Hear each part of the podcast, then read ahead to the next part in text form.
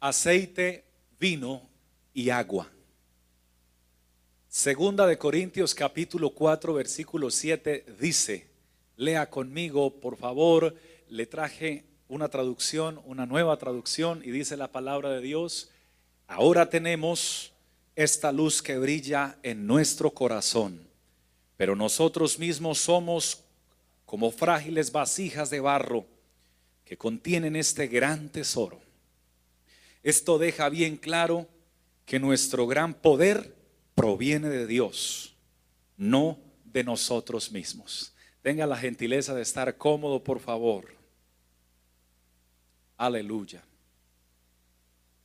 Gedeón había juntado 32 mil soldados para la batalla, porque un ejército enemigo se había levantado contra el pueblo de Dios. Pero Dios le dijo a Gedeón, son demasiados. Y le dijo, no necesito tanta gente. Y de 32 mil bajó su ejército a 300 soldados. Dios no gana las batallas con una gran multitud, sino con personas escogidas. El Señor Jesús dijo, muchos son los llamados y pocos los escogidos. Dios está invitándote a considerar que tomes la determinación de ser parte de los escogidos de Dios, porque solo los escogidos tendrán la capacidad de ir a la batalla, no solamente a luchar, sino a ver a Dios pelear por ellos y recibir la victoria que Dios ha preparado para ellos. 300 hombres enfrentaron el ejército enemigo de 132 mil soldados y sin necesidad de levantar una espada o de dirigirla en contra del pueblo enemigo, Dios trajo una gran victoria y los enemigos huyeron y el pueblo de Dios obtuvo la victoria en el Señor. ¿Cuántos podemos creer, hermanos, que Dios tiene victorias preparadas para todos nosotros? Alabado sea el Señor. Lo más singular que conmueve mi corazón en la palabra del Señor, una de las cosas que más me atraen, es lo que Pablo dice en la segunda carta a los Corintios cuando dice, pero tenemos este tesoro en vasos de barro. Diga conmigo, vasos de barro. Y dice Pablo, para que la excelencia del poder sea de Dios y no de nosotros. Y este mismo texto lo busqué en la versión traducción viviente y quisiera proyectarlo una vez más para que usted pueda extraerle lo que Dios le quiere decir y lo pueda leer conmigo, por favor, ahí en la pantalla. Ahora tenemos esta luz que brilla en nuestro corazón. Pero nosotros mismos somos frágiles vasijas de barro que contienen este gran tesoro. Y sigue diciendo, esto deja bien claro que nuestro gran poder no proviene, nuestro gran poder proviene de Dios, no de nosotros mismos. Y, estudiando ese texto entonces el Señor hace la comparación, nos compara a los seres humanos con vasijas de barro. Y recordaba que el Señor creó a Adán del polvo de la tierra. Y el polvo de la tierra con una mezcla de otros elementos produce barro. Así que Él se acuerda de nuestra condición y se acuerda que somos polvo. Las vasijas, en el tiempo en que fue escrita esta palabra, se utilizaban para tres propósitos. O para un propósito, y en ese, y en ese propósito que era depositar líquidos, tenía tres fines. Uno, depositar vino, otro, depositar aceite y otro, depositar agua. Allí se colocaban estos tres preciados líquidos para el pueblo de Israel y para las personas en general. Pero me conmovió el hecho de seguir estudiando esta temática, porque una vasija de barro tiene precio, tiene valor. Pero qué bueno considerar que tiene mayor valor lo que está dentro de la vasija que el mismo valor de la vasija. Alabado sea el Señor. Normalmente la persona prefiere que prefiere lo que está dentro por el valor que tiene en sí misma. Gloria a Dios. Tenga presente también lo siguiente.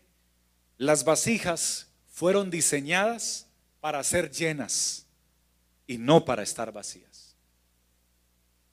Y el Señor nos compara a nosotros con vasijas de barro, con el propósito de que usted y yo nos propongamos no a estar vacíos, ni a estar con un poco de lo que Dios tiene para nosotros, ni medianamente, sino que nos determinemos a estar llenos de la presencia de Dios, de la gloria de Dios, del propósito de Dios, de la visión de Dios y de la palabra de Dios para nuestras vidas. Brindemos gloria a Dios, hermanos. Bendito sea el Señor. Se utilizaba entonces para poner vino, aceite y agua.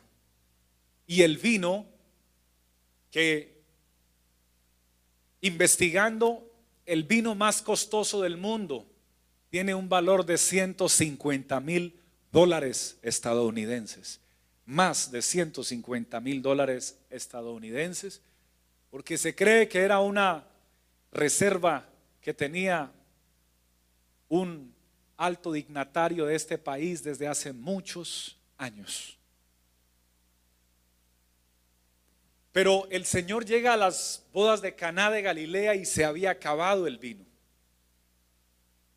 Y cuando se acaba el vino, entonces como que el acabarse el vino en una fiesta de boda representaba una muy pésima noticia, porque era el momento del brindis y era donde se regocijaba el novio con la novia y los familiares y donde todos eh, se alegraban y donde le invitaban a todos los invitados a levantar su copa y a brindar por ese momento de bodas especial. Ahora se acercan al Señor y le dicen, Señor, se les acabó el vino. Y quien se le acerca exactamente es alguien muy cercano a él y le dice, Señor, no tienen vino. María se lo expresa, su madre. Y el Señor le expresa que no había llegado el momento de glorificarse, pero ahora llega el momento de hacerlo. Y el Señor manda a traer, a llenar las tinajas que habían con agua. Y con su poder transformador, cuando da la orden por el poder de su omnisciencia, transforma el agua en vino. El experto maestresala, el catador de vinos, lo prueba y se asombra y dice, dejaron el mejor vino para el final pero normalmente se sirve el mejor para el principio. Y estaba pensando, es que lo que Dios prepara, produce y organiza no es algo de lo mejor, sino que definitivamente es lo mejor de lo mejor. Por eso el maestresala reconoció que era el mejor vino, porque lo que fabrica nuestro Dios es lo más excelente que existe. No solamente, hermanos, en el cielo, sino también en la tierra. Cuando pone su mano, transforma. Alabado sea el Señor. Y pensaba, si el vino más costoso del mundo cuesta más de ciento 50 mil dólares. El que creó mi Señor fue mucho mejor que ese, porque lo que Él hace es lo máximo. Aleluya. Gloria a Dios. Pero es que el vino también representa la sangre de Cristo. Y les dije que el Señor nos llama vasijas de barro y que las vasijas fueron creadas para ser llenas. Diga conmigo, llenas Hermanos, nuestra vida debe recibir la sangre del Señor Jesucristo. Pablo dijo, así que todas las veces que que bebieres, que comieres este pan y bebieres esta copa hablando acerca del vino de la cena del Señor, la muerte del Señor anunciáis. Definitivamente si hay algo que necesite nuestras vidas, es la sangre del Señor Jesucristo. Y es que esa sangre no tiene vigencia hasta el día del bautismo, porque hay personas que se bautizan y creen que porque se bautizaron ya no necesitan más de la sangre del Señor. No, en el bautismo el Señor sí perdona pecados, pero después del bautismo la persona no queda perfecta. Sí perdonada, no perfecta. Alabado sea el Señor. Por tanto necesita que esa bendita sangre, la sangre del Cordero de Dios, que quita el pecado del mundo, siga fluyendo diariamente y continuamente en nuestra vida para que las impurezas que lleguen a nuestra mente y a nuestro corazón no se encuentren anidadas en nuestra vida, sino que la sangre de Jesucristo limpia por eso Juan dice, ah, hijitos, no pequéis, pero si alguno hubiere pecado, abogado tenemos para con el Padre a Jesucristo el justo. Y luego dice, y la sangre de Jesucristo, si usted lo sabe, diga conmigo, nos limpia. Hermano, la sangre de Jesucristo todavía nos limpia de todo pecado. Alguien puede darle la gloria a Él en esta hora. Aleluya. Gloria a Dios. Aquí está la presencia de Dios. Y entonces sigue diciendo la palabra de Dios algo interesantísimo, porque Dios que de las tinieblas mandó que resplandeciese la luz, es el que resplandeció en nuestros corazones. Aleluya. Hermanos queridos, en el principio creó Dios los cielos y la tierra, y la tierra estaba desordenada y vacía. Pero Dios que de, que de las tinieblas ordenó la luz en el principio, es el mismo que está tratando de ordenar las vidas de los seres humanos en este tiempo. Porque la vida de los seres humanos tiene tinieblas tiene oscuridad, tiene desorden, como estaba al principio la, la, la, creación estaba desordenada y vacía, pero luego Dios se mueve con poder y pone orden, da luz y cada cosa en su lugar. Cuando una vasija, cuando una persona entrega su vida al Señor, y empieza a buscar al Señor, el Señor comienza a iluminar sus tinieblas. Hermanos, nuestro corazón estaba oscuro y a nuestros ojos no les había resplandecido la luz del Evangelio de la faz de Jesucristo. Pero cuando Cristo llega a nuestras vidas, sucede algo trascendental y es que nuestro oscuro corazón ahora es iluminado, no por nosotros, sino por la luz de Dios, por la presencia de Dios, por la gloria de Dios, porque Dios que de las tinieblas mandó que resplandeciese la luz, hermano, no fue otro, fue el mismo el que resplandeció en nuestros corazones y comenzó a ponerle orden a nuestra vida. Alabado sea el Señor. Ahora vemos diferente la vida, porque antes nuestra vida se enfocaba en hacer dinero y más dinero y más dinero y más dinero y en cosas materiales y en lo visible y en comprar casas y cosas que no están mal hacer lo que Dios le bendiga y le provea para hacerlo pero antes nuestra visión era solamente material. Cuando Cristo ilumina nuestro corazón y resplandece en nuestra vida, ahora nos damos cuenta que hay algo más grande que las cosas materiales. Y no sé si hay alguien aquí que conozca que es lo más grande que las cosas materiales, que es la misma presencia de Dios. Alguien puede abrir sus labios y alabar el nombre del Señor con su corazón en esta hora. Aleluya. El corazón estaba en oscuridad y el Señor nos resplandeció. Y sucede como un fenómeno, como un fenómeno astronómico. Porque a todas las personas o a la gran mayoría les agrada el brillo de la luna. Y sobre todo cuando está en todo su esplendor, las personas dicen, qué hermosa está la luna.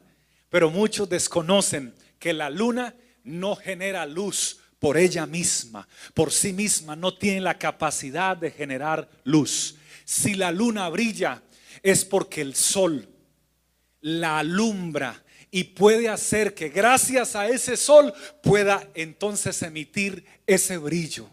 Quiero recordarles a todos los que estamos aquí que si hay algo atractivo en tu corazón, en tu boca o en tu vida, si hay una gracia especial, si alguien te felicita por algo bueno que tienes, por un don que tienes, si alguien se admira de cómo haces bien algo, quiero que sepas que esa luz no proviene de dentro de ti. Hay un sol llamado el sol de justicia que ha iluminado nuestras tinieblas y si nosotros logramos brillar en algo no es por nosotros, es porque la luz de Dios brilla en nosotros. Por tanto, la gloria no es para nosotros, la gloria es para el que resplandeció en nosotros. Si alguien considera que la gloria es para él, suelte sus manos y aplauda su grandeza en esta mañana y dele la gloria con sus labios. Aleluya. Gloria a Dios.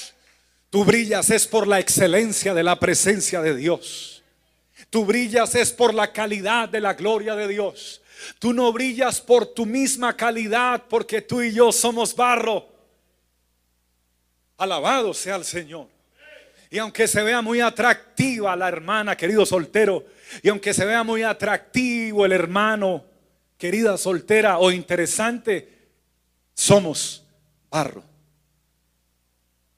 Y por eso un día estamos tan fuertes y tan sólidos y otro día estamos en la cama con un dolor de cabeza que no se quiere levantar nadie. Y un día está bromeando y sonriendo y haciendo reír a los demás. Y otro día está que no quiere que nadie le hable ni le diga y haciendo cara de tragedia y pensando que se va a morir. Porque somos barro. Un día está muy fuerte y otro día lo pica un zancudo y le da dengue. Y lo tira a la cama por 8 o 15 días. Alabado sea el Señor. Un día dice, tranquilo que yo sé hacer eso, eso es fácil. Se toma así, asado y de verdad lo sabe hacer y le, sale muy bien. Pero otro día no tiene fuerzas ni de levantarse. ¿Y dónde quedó el valiente? No se alabe el valiente en su valentía, ni se alabe el sabio en su sabiduría, ni el rico se alabe en su riqueza. Si hay una vasija creada por Dios de barro que se quiere alabar, Alábese, dice la palabra, en conocer y entender que el Señor nuestro Dios es el Rey de toda la creación y que a Él le debemos todo lo que somos. Toda gloria es para Él. Alguien lo bendice en espíritu y en verdad en esta mañana. Bendito sea el Señor. La revolución más grande del mundo ha sido originada por la sangre de Cristo, por el aceite que viene de Dios, que es de Cristo, la unción del Espíritu Santo, y por el agua que, que es tipo de la palabra de Dios. Bendito sea el Señor. El aceite entonces, vasijas, necesitamos diariamente la sangre de Cristo. Y el día que falles, corre a la sangre de Cristo. No, no, no corras a, a, a otro lugar, ve a la sangre de Cristo porque esta nos limpia.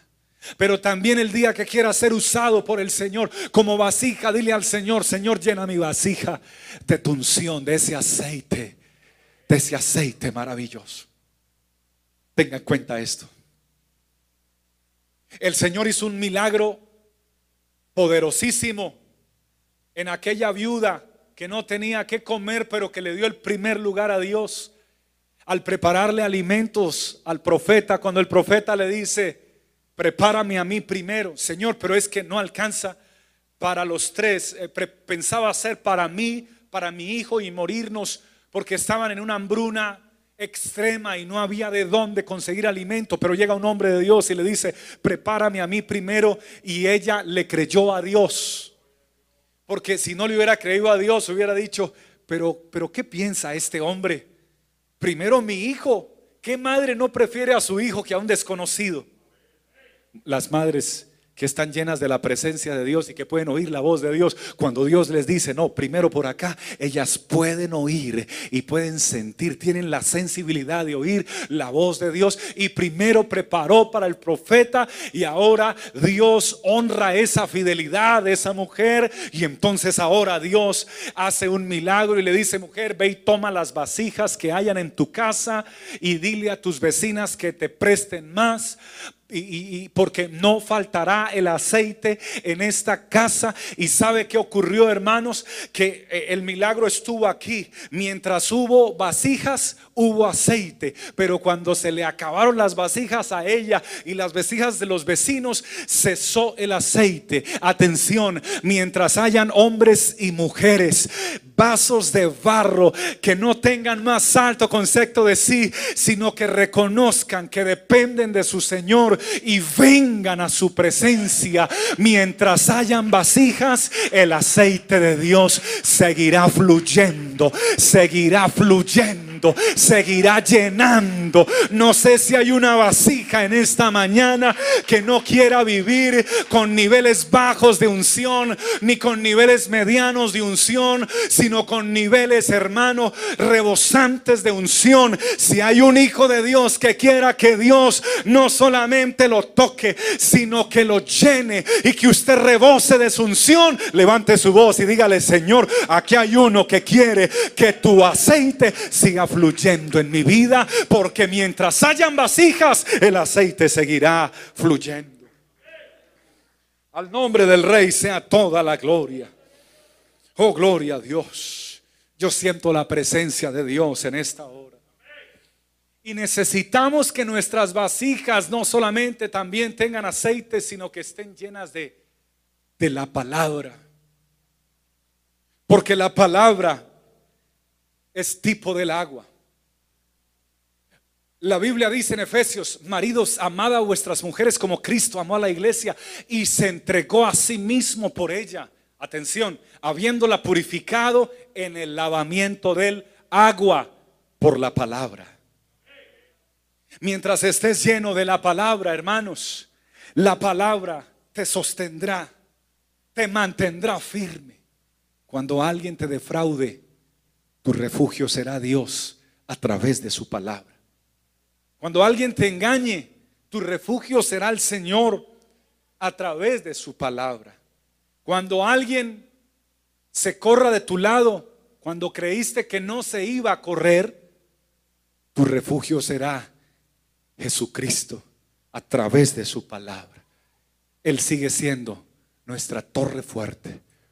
Torre fuerte es el nombre del Señor a él correrá el justo y será levantado. El Señor quiere usar vasijas. Vasijas, pero que no tengan niveles bajos ni medianos, sino vasijas llenas porque el propósito de una vasija es que esté llena. Bendito sea el Señor. Y el Señor quiere usarte y llenarte por dentro y por fuera que corra su bendita sangre, que te llene su santa unción y que te llene su santa palabra. Ahora en la batalla de Gedeón con la que inicié esta palabra, el Señor les dice, lleven vasijas. ¿Y de qué material eran las vasijas? Eran de barro, representando la humanidad del ser humano. Aleluya y pongan teas ardientes dentro de ella. Y ese es eso que arde también representa el Espíritu Santo de Dios en nuestra vida que debe arder ahora más que nunca, queridos hermanos. Y aunque ustedes son 300 y ellos son 132 mil, van a llegar a la medianoche y van a rodear el campamento de ellos. Y a la medianoche, a la orden de Dios, van a gritar por la espada de Dios y de Gedeón. Porque no trabajamos con nuestra espada, trabajamos es con la espada de Dios. La espada del Espíritu, que es la palabra de Dios. Hermanos, y rodean el campamento y a la señal de Dios alzan su voz y gritan por la espada de Dios y por la espada de Gedeón y quebraron aquellas vasijas y los enemigos se asustaron y se levantaron confundidos y salieron corriendo. Se les olvidó que eran uno de los ejércitos más poderosos del planeta en esa época y que tenían 132 mil soldados, todos armados, pero ahora la confusión que Dios crea en ellos y el temor que Dios causó en ellos los hizo huir. Hermanos, la palabra del Señor también dice, por un camino vendrán hacia ti y por siete huirán de ti. Es que tenemos promesas de protección, tenemos promesas de salvación y tenemos promesas de eterna. ¿Cuántos bendicimos la presencia de Dios en esta hora? Bendito sea el Señor. Dios no usará entonces, hermanos, creyentes cobardes, pues la escritura dice que los cobardes no entrarán en el reino de Dios. Dios nos invita a levantarnos en esta hora y a ponernos como vasijas delante de Él. Porque definitivamente sí hay un tesoro. Y es un tesoro que trasciende propiedades, que trasciende dinero, que trasciende, que trasciende vehículos, que trasciende cuentas bancarias. Es un tesoro en vasos de barro. Es un tesoro dentro de nosotros. Y en la antigüedad, ¿sabe cómo guardaban los antiguos en el tiempo bíblico? Tomaban la vasija de barro y ponían las monedas de oro y luego tapaban la vasija con más barro y la ocultaban. Y entonces cuando alguien se la encontraba, aunque trataban de ocultarla lo mejor posible, pero cuando alguien se la encontraba, pues encontraba una vasija tapada, barro sobre barro. Aquí no hay nada de valor, esto es barro, esto es barro sólido, esto es barro sobre barro. Y la tiraban o la dejaban por ahí. Pero el tesoro estaba dentro. La gente te podrá ver a ti sencillo. La gente te podrá ver a ti mm, sin mucho atractivo, querida o querido hermano, hermana. Pero quiero recordarte que dentro de ti tu valor no está en lo que la gente puede ver en nosotros. Tu valor está en lo que está dentro de nosotros. Tenemos este tesoro en, y el prefijo en significa dentro. Hermano, dentro de nosotros, dentro de estos vasos de barro, está la excelencia del poder y de la presencia del único creador de todas las cosas. Él es el que le ha dado el verdadero valor a nuestra vida y a nuestro corazón. Alguien lo alaba con más vida en esta hermosa hora. Bendito sea el Señor Jesús.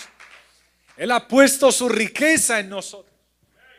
Porque la riqueza de Dios, hermanos, es su presencia, es su, su esencia, su naturaleza, su riqueza está en nosotros. Por eso usted no es ningún pobre.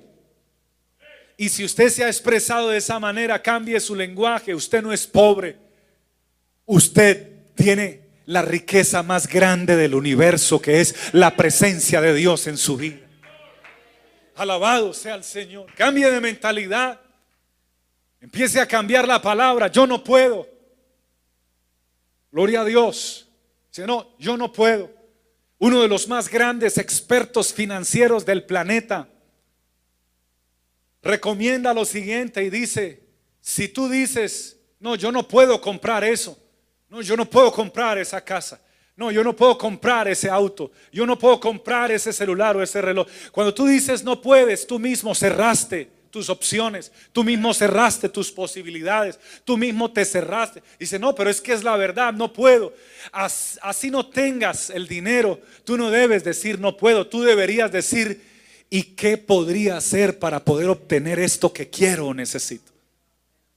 Y sabe que estudiando a ese gurú de las finanzas, estaba investigando y yo dije, ese hombre no se le pudo ocurrir tan brillante idea él mismo, tuvo que sacarla de algún lugar y me fui a la palabra de Dios y allí la encontré. Hermanos, lo tenemos nosotros escrito allí y a veces a veces lo pasamos por alto. El Señor nos dijo que pudiéramos creer y proclamar que todo lo podemos en Cristo que nos fortalece y no hay una sola excepción cuando Él dice todo es Y si usted lo cree, diga conmigo, todo lo puedo en Cristo que me fortalece. Y no solo en el área de las finanzas, en todas las áreas de su vida. Porque hay gente que dice, yo no creo que mi matrimonio tenga remedio. Hoy te traigo una palabra de parte de Dios. En el nombre de Jesús, todo lo podemos en Cristo que nos fortalece. Su matrimonio no es más grande que Dios. Dios tiene poder sobre todas las cosas. En una ocasión llegó una mujer y me dijo, pastor, le pido oración. Y yo le dije, con mucho gusto, ¿en qué le puedo ayudar a orar? Pastor, es que ya no me aguanto a mi esposo. Aquí no hay de esos. Pastor, es que ya no me aguanto a mi esposo.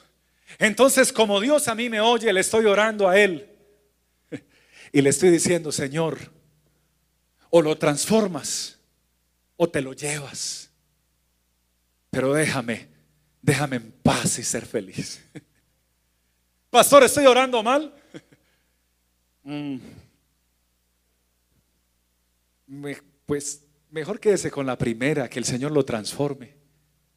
Aunque quiero que también sepa que cuando alguien está haciendo piedra de tropiezo y piedra de tropiezo y piedra de tropiezo y tú quieres buscar a Dios y la persona nada, no quiere y tú quieres buscar a Dios y él piedra de tropiezo y tú quieres buscar a Dios o él o ella piedra de tropiezo y tú quieres venir a la iglesia y él o ella piedra de tropiezo y como que hermano Dios sí actúa también en esas áreas y cuando hay piedras de tropiezo él tiene misericordia. ¿Cuánto tiempo? Bastante tiempo, es lento para la ira y grande en misericordia. Pero llega un momento donde también su misericordia y su, y su paciencia se agotan, como pasó con Sodoma y Gomorra. Y las piedras que están por ahí haciendo estorbo, entonces lo que él hace es las corre a un lado para que la sangre, el aceite y el agua sean llenando tu vasija, tu vida y Dios cumpla los propósitos que tiene para ti. Yo quisiera terminar en esta mañana presentándoles una vez más esta palabra preciosa aquí, hermanos, que está en el verso 7 de Segunda de Corintios, capítulo 4, verso 7.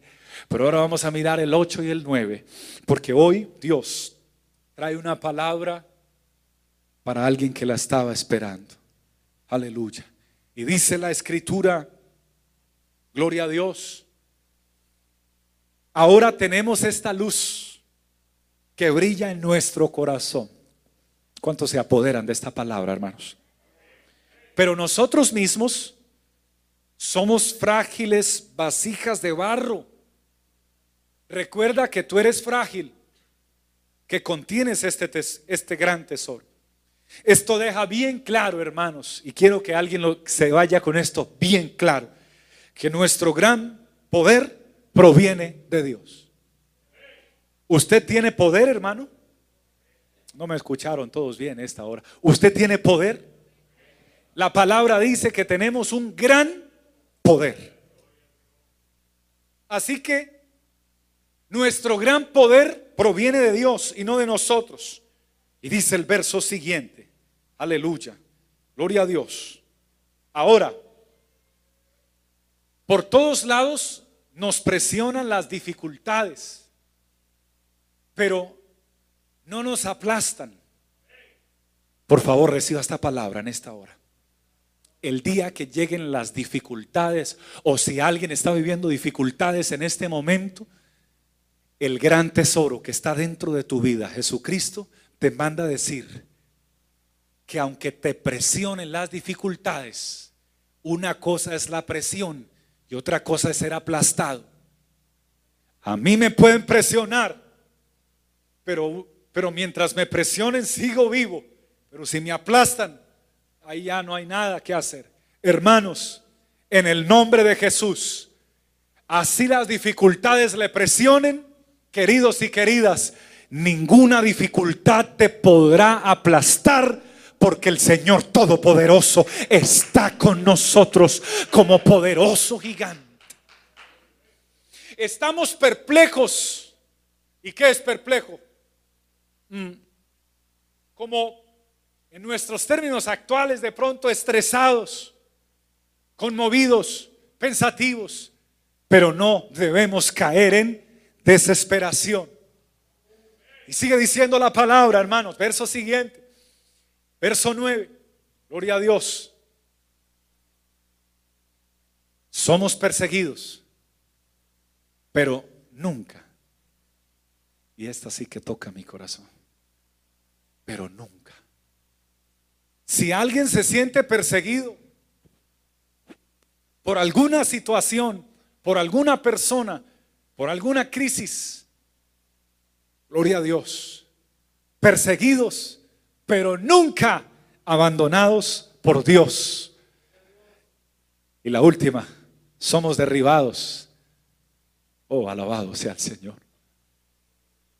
Si alguno aquí ha sido derribado en algún momento de la vida, o alguno se siente hoy derribado, yo siento que no puedo más. Si alguno, si con alguien, si con alguien de los que está presente o escuchando esta palabra a la distancia fueron afectados por alguien, sea quien haya sido,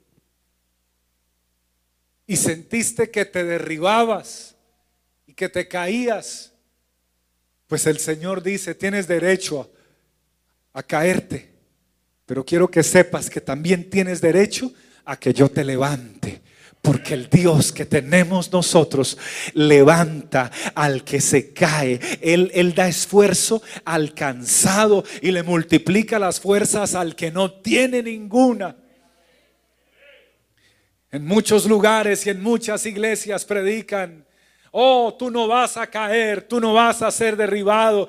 Y entonces solamente predican eso. Y el día que la persona se equivoca o le falla al Señor, no regresa más a la iglesia. Porque toda la vida le enseñaron que después de que se bautizara iba a vivir una vida totalmente perfecta. Cuando no existe ese tipo de vida cristiana, somos vasos de barro, somos frágiles, hermano. Hay un tesoro poderosísimo en nuestra vida, pero nos seguimos equivocando, seguimos fallando Seguimos, hermanos, en la batalla de la, de la carne, de la lucha contra, contra el espíritu y contra la carne. Así que si alguno ha sido derribado o está derribado o siente que no puede levantarse, noticias del cielo llegan para tu vida hoy. Podrá ser derribado, pero jamás destruido, porque el Dios de esta iglesia ha prometido que ese tesoro que está dentro de ti, ese tesoro es indestructible. Porque el enemigo no podrá derribarte o destrozarte. ¿Por qué? Porque Jesús está en ti. Y para poder destruirte a ti, primero tiene que destruir al Señor Jesús.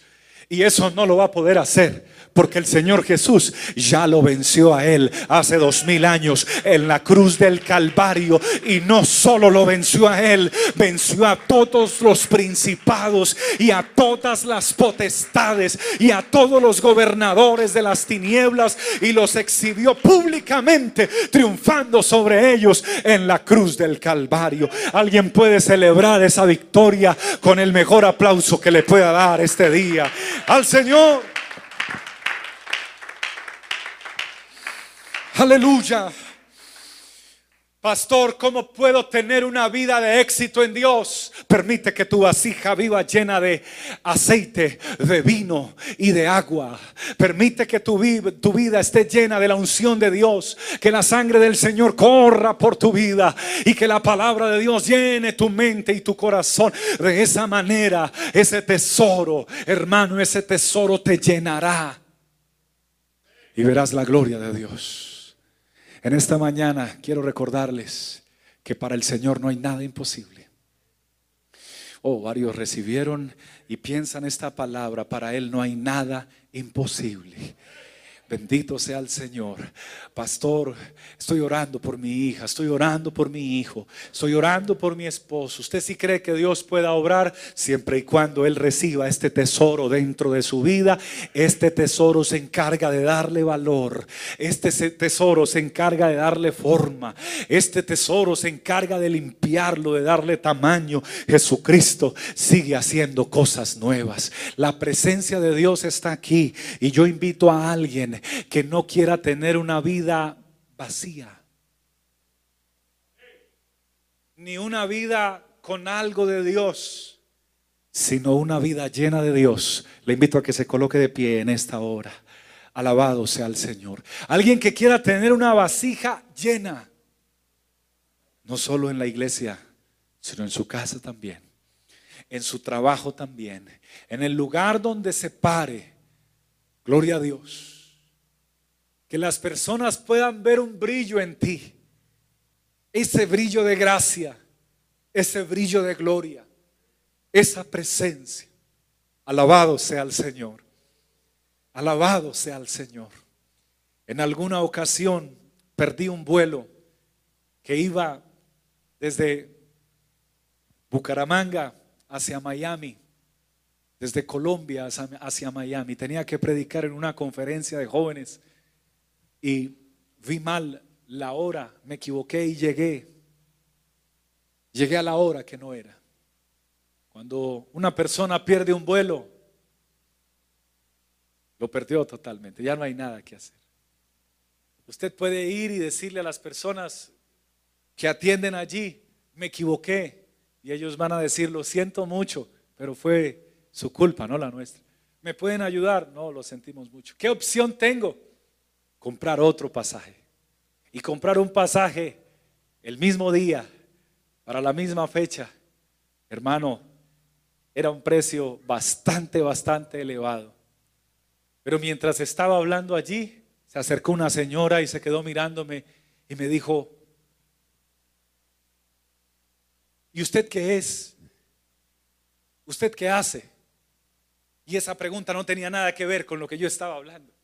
Pero cuando alguien te pregunte, ¿y tú quién eres? ¿O tú qué haces? ¿O de dónde vienes? Están viendo un brillo que no es nuestro. Están viendo una luz que realmente no nació de nosotros, del vaso de barro. Están viendo una luz gloriosa. Y cuando me preguntó eso, Dios me habló y me dijo, te voy a resolver el problema pero no lo vuelvas a hacer. Y yo le dije, uy, gracias Señor. Y entonces me quedé mirando y le dije, soy pastor, predico la palabra de Dios, voy para Miami a dar una conferencia de jóvenes. Y le sonreí y se quedó mirándome. Bajó su mirada y dijo, espéreme un momento, hágase por allí. Y se fue y llegó como a los 20 minutos. Yo pensé que ya no vendría, pero sí venía porque Dios era el que me había hablado. Llegó a los 20 minutos y me llamó por allá a una esquina y me dijo, esto no se puede hacer lo que yo voy a hacer, pero lo voy a hacer. Y no me pregunte por qué lo voy a hacer, pero lo voy a hacer. Y yo le dije, ¿y qué va a hacer? Y me dijo, lo voy a subir en el próximo vuelo que sale dentro de 15 minutos. Si no corre, no va a poder entrar al avión, tiene que correr. Y le dije, ¿y qué hizo? ¿O cómo, o cómo, cómo hizo? Y me dijo, no me pregunte cómo porque no se debe hacer lo que hice, pero yo he recibido órdenes y ahora usted tiene que irse ya y este es su voucher. ¿Y cuánto tengo que pagar de más? No tiene que pagar, por favor vaya y, hable del Dios que lo llamó a usted. Y yo le dije, ¿cómo puedo agradecerle después? Dijo, no, no, usted vaya. Y salí corriendo, hermanos. Y cuando ya estaban cerrando la puerta del avión, fue el último a entrar en esa puerta, en ese avión. Llegamos a Miami, vimos la gloria de Dios. Muchos jóvenes recibieron a Jesucristo, otros la presencia de Dios. Vimos milagros extraordinarios todavía la luz de la gloria de Dios resplandece en nuestros rostros y en nuestras vidas.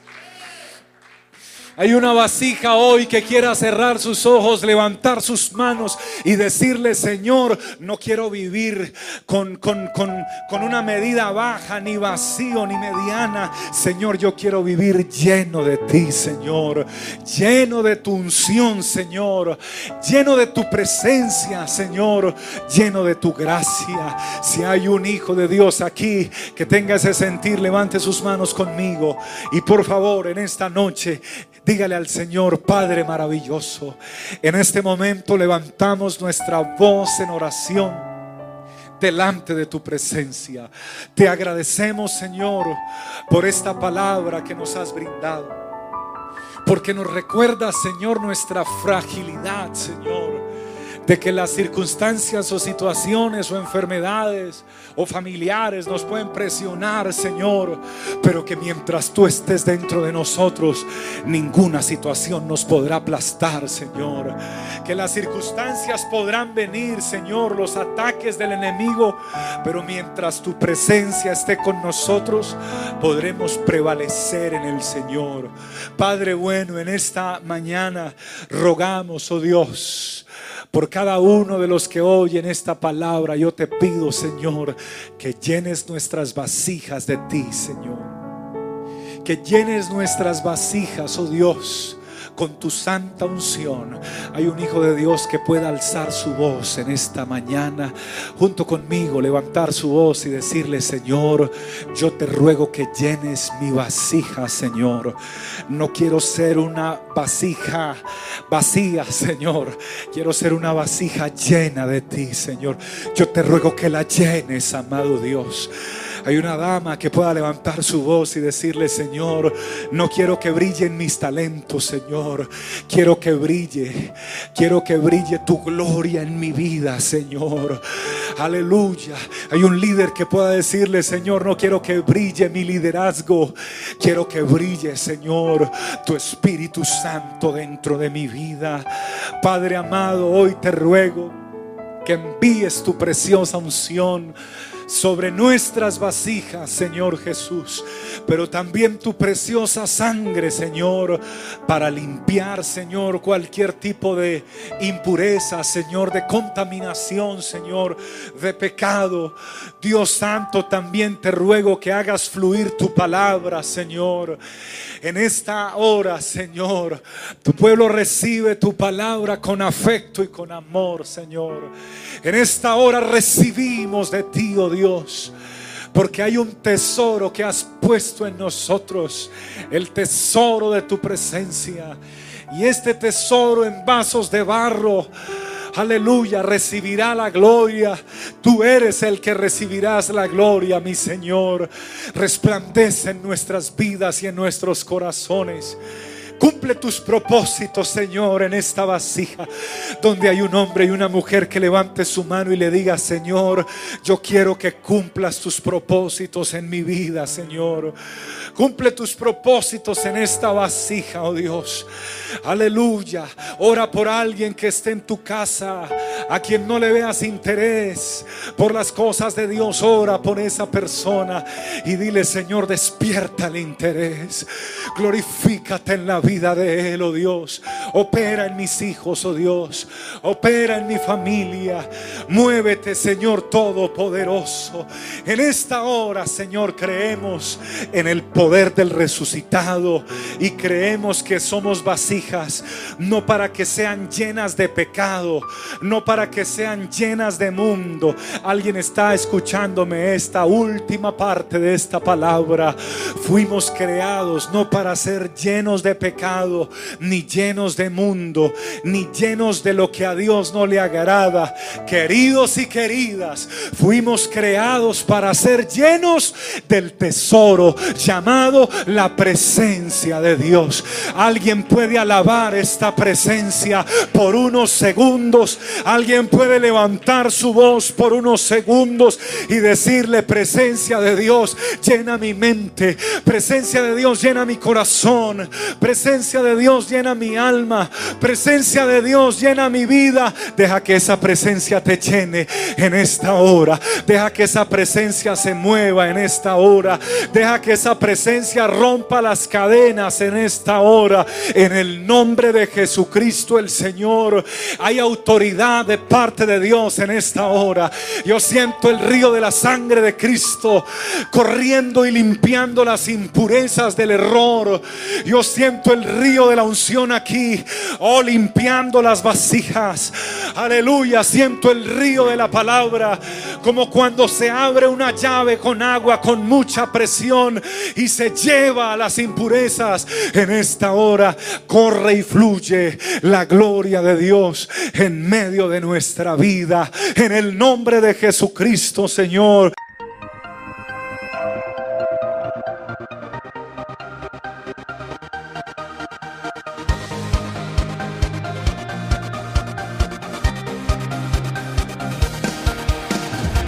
Tiempo de